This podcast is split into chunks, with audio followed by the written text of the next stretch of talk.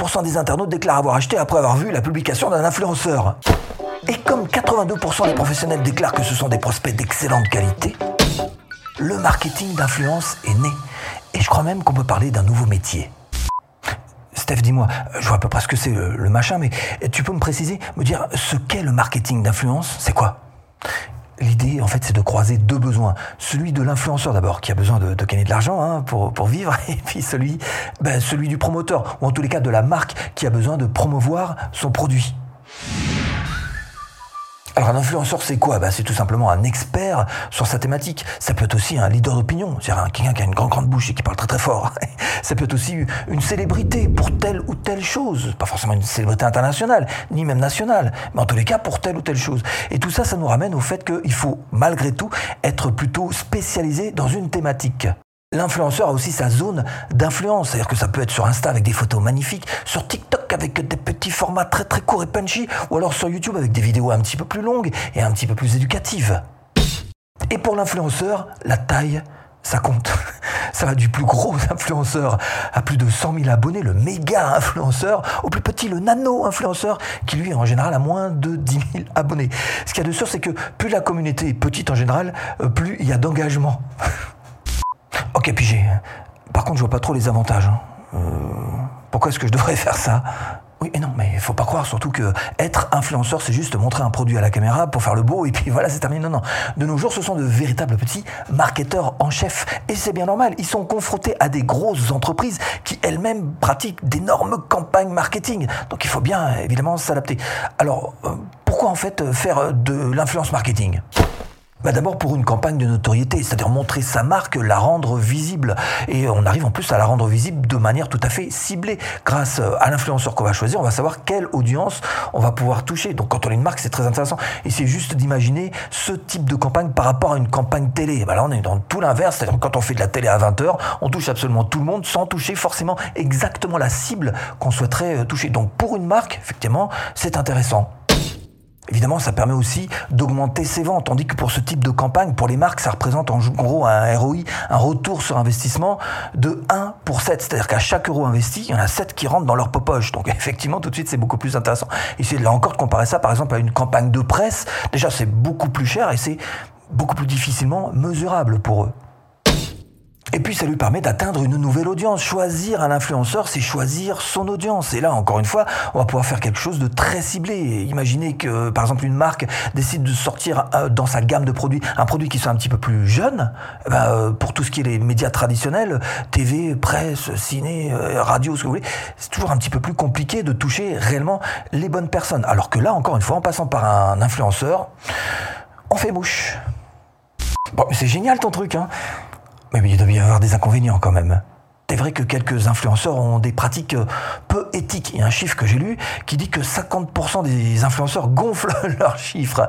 Et ce qui explique peut-être que les marques ont tendance à aller vers des influenceurs quelquefois un petit peu plus petits. Et même d'ailleurs les nano-influenceurs, c'est-à-dire ceux qui sont à moins de 10 000, ont leur chance. Ils peuvent très bien y arriver avec certaines marques en particulier, euh, si tant est qu'ils aient évidemment une communauté active. Et ça pose aussi des limites pour l'audience, hein, quelquefois. Bah, J'ai vu un chiffre passer, 50% de faux engagements sur les posts et publications de certains influenceurs.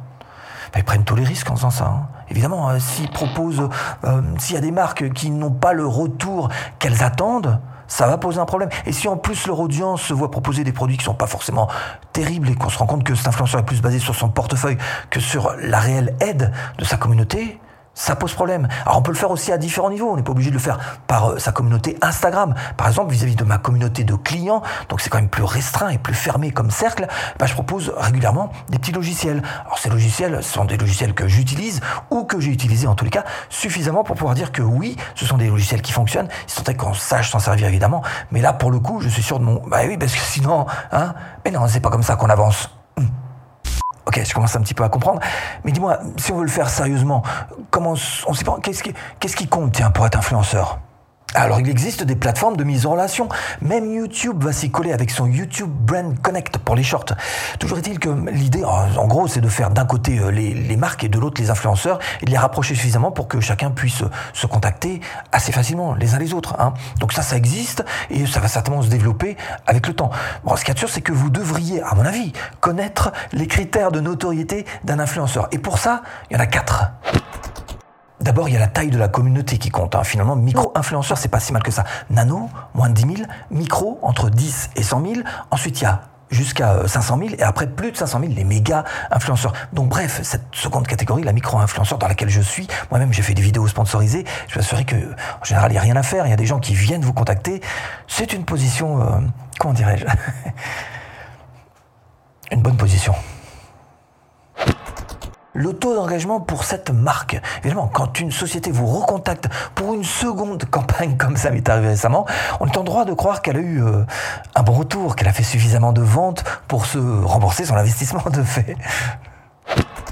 La quantité de vos publications est un autre chiffre qui est important parce que comment va se positionner la marque? Supposez qu'elle fasse une publication par jour, alors qu'en général vous en faites quatre. Bah, elle va être un petit peu noyée dans, dans la masse de publications.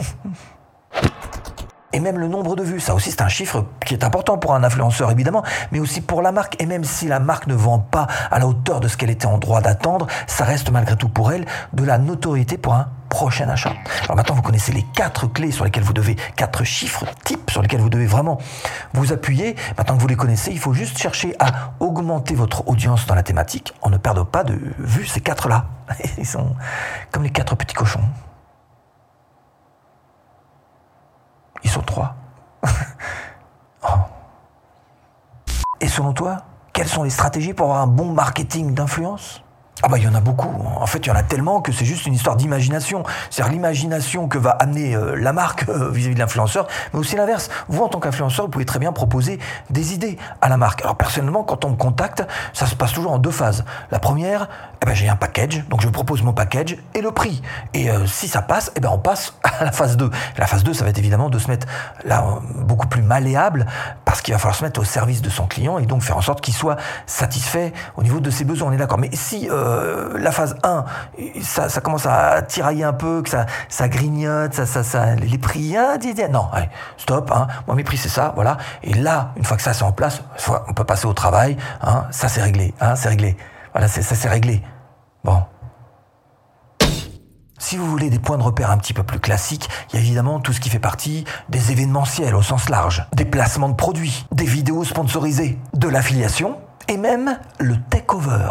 Bah, c'est juste donner le contrôle en fait à la marque, le contrôle carrément de votre réseau social pendant une période euh, définie un réseau social se monétise. Et l'idéal pour ça, c'est d'avoir une chaîne YouTube parce que vous allez pouvoir faire des placements de produits, de l'affiliation et même des vidéos sponsorisées. J'en ai fait quelques-unes moi-même. Alors pas des tonnes non plus. L'idée c'est pas non plus de saturer son audience et euh, d'essayer de trouver aussi des, bons produits tant qu'à faire. J'ai même une, grosse marque qui m'a qui contacté, hein, qui sous prétexte qu'elle était une grosse marque ne voulait pas mettre le budget. Hein eh ben tu sors. Hein.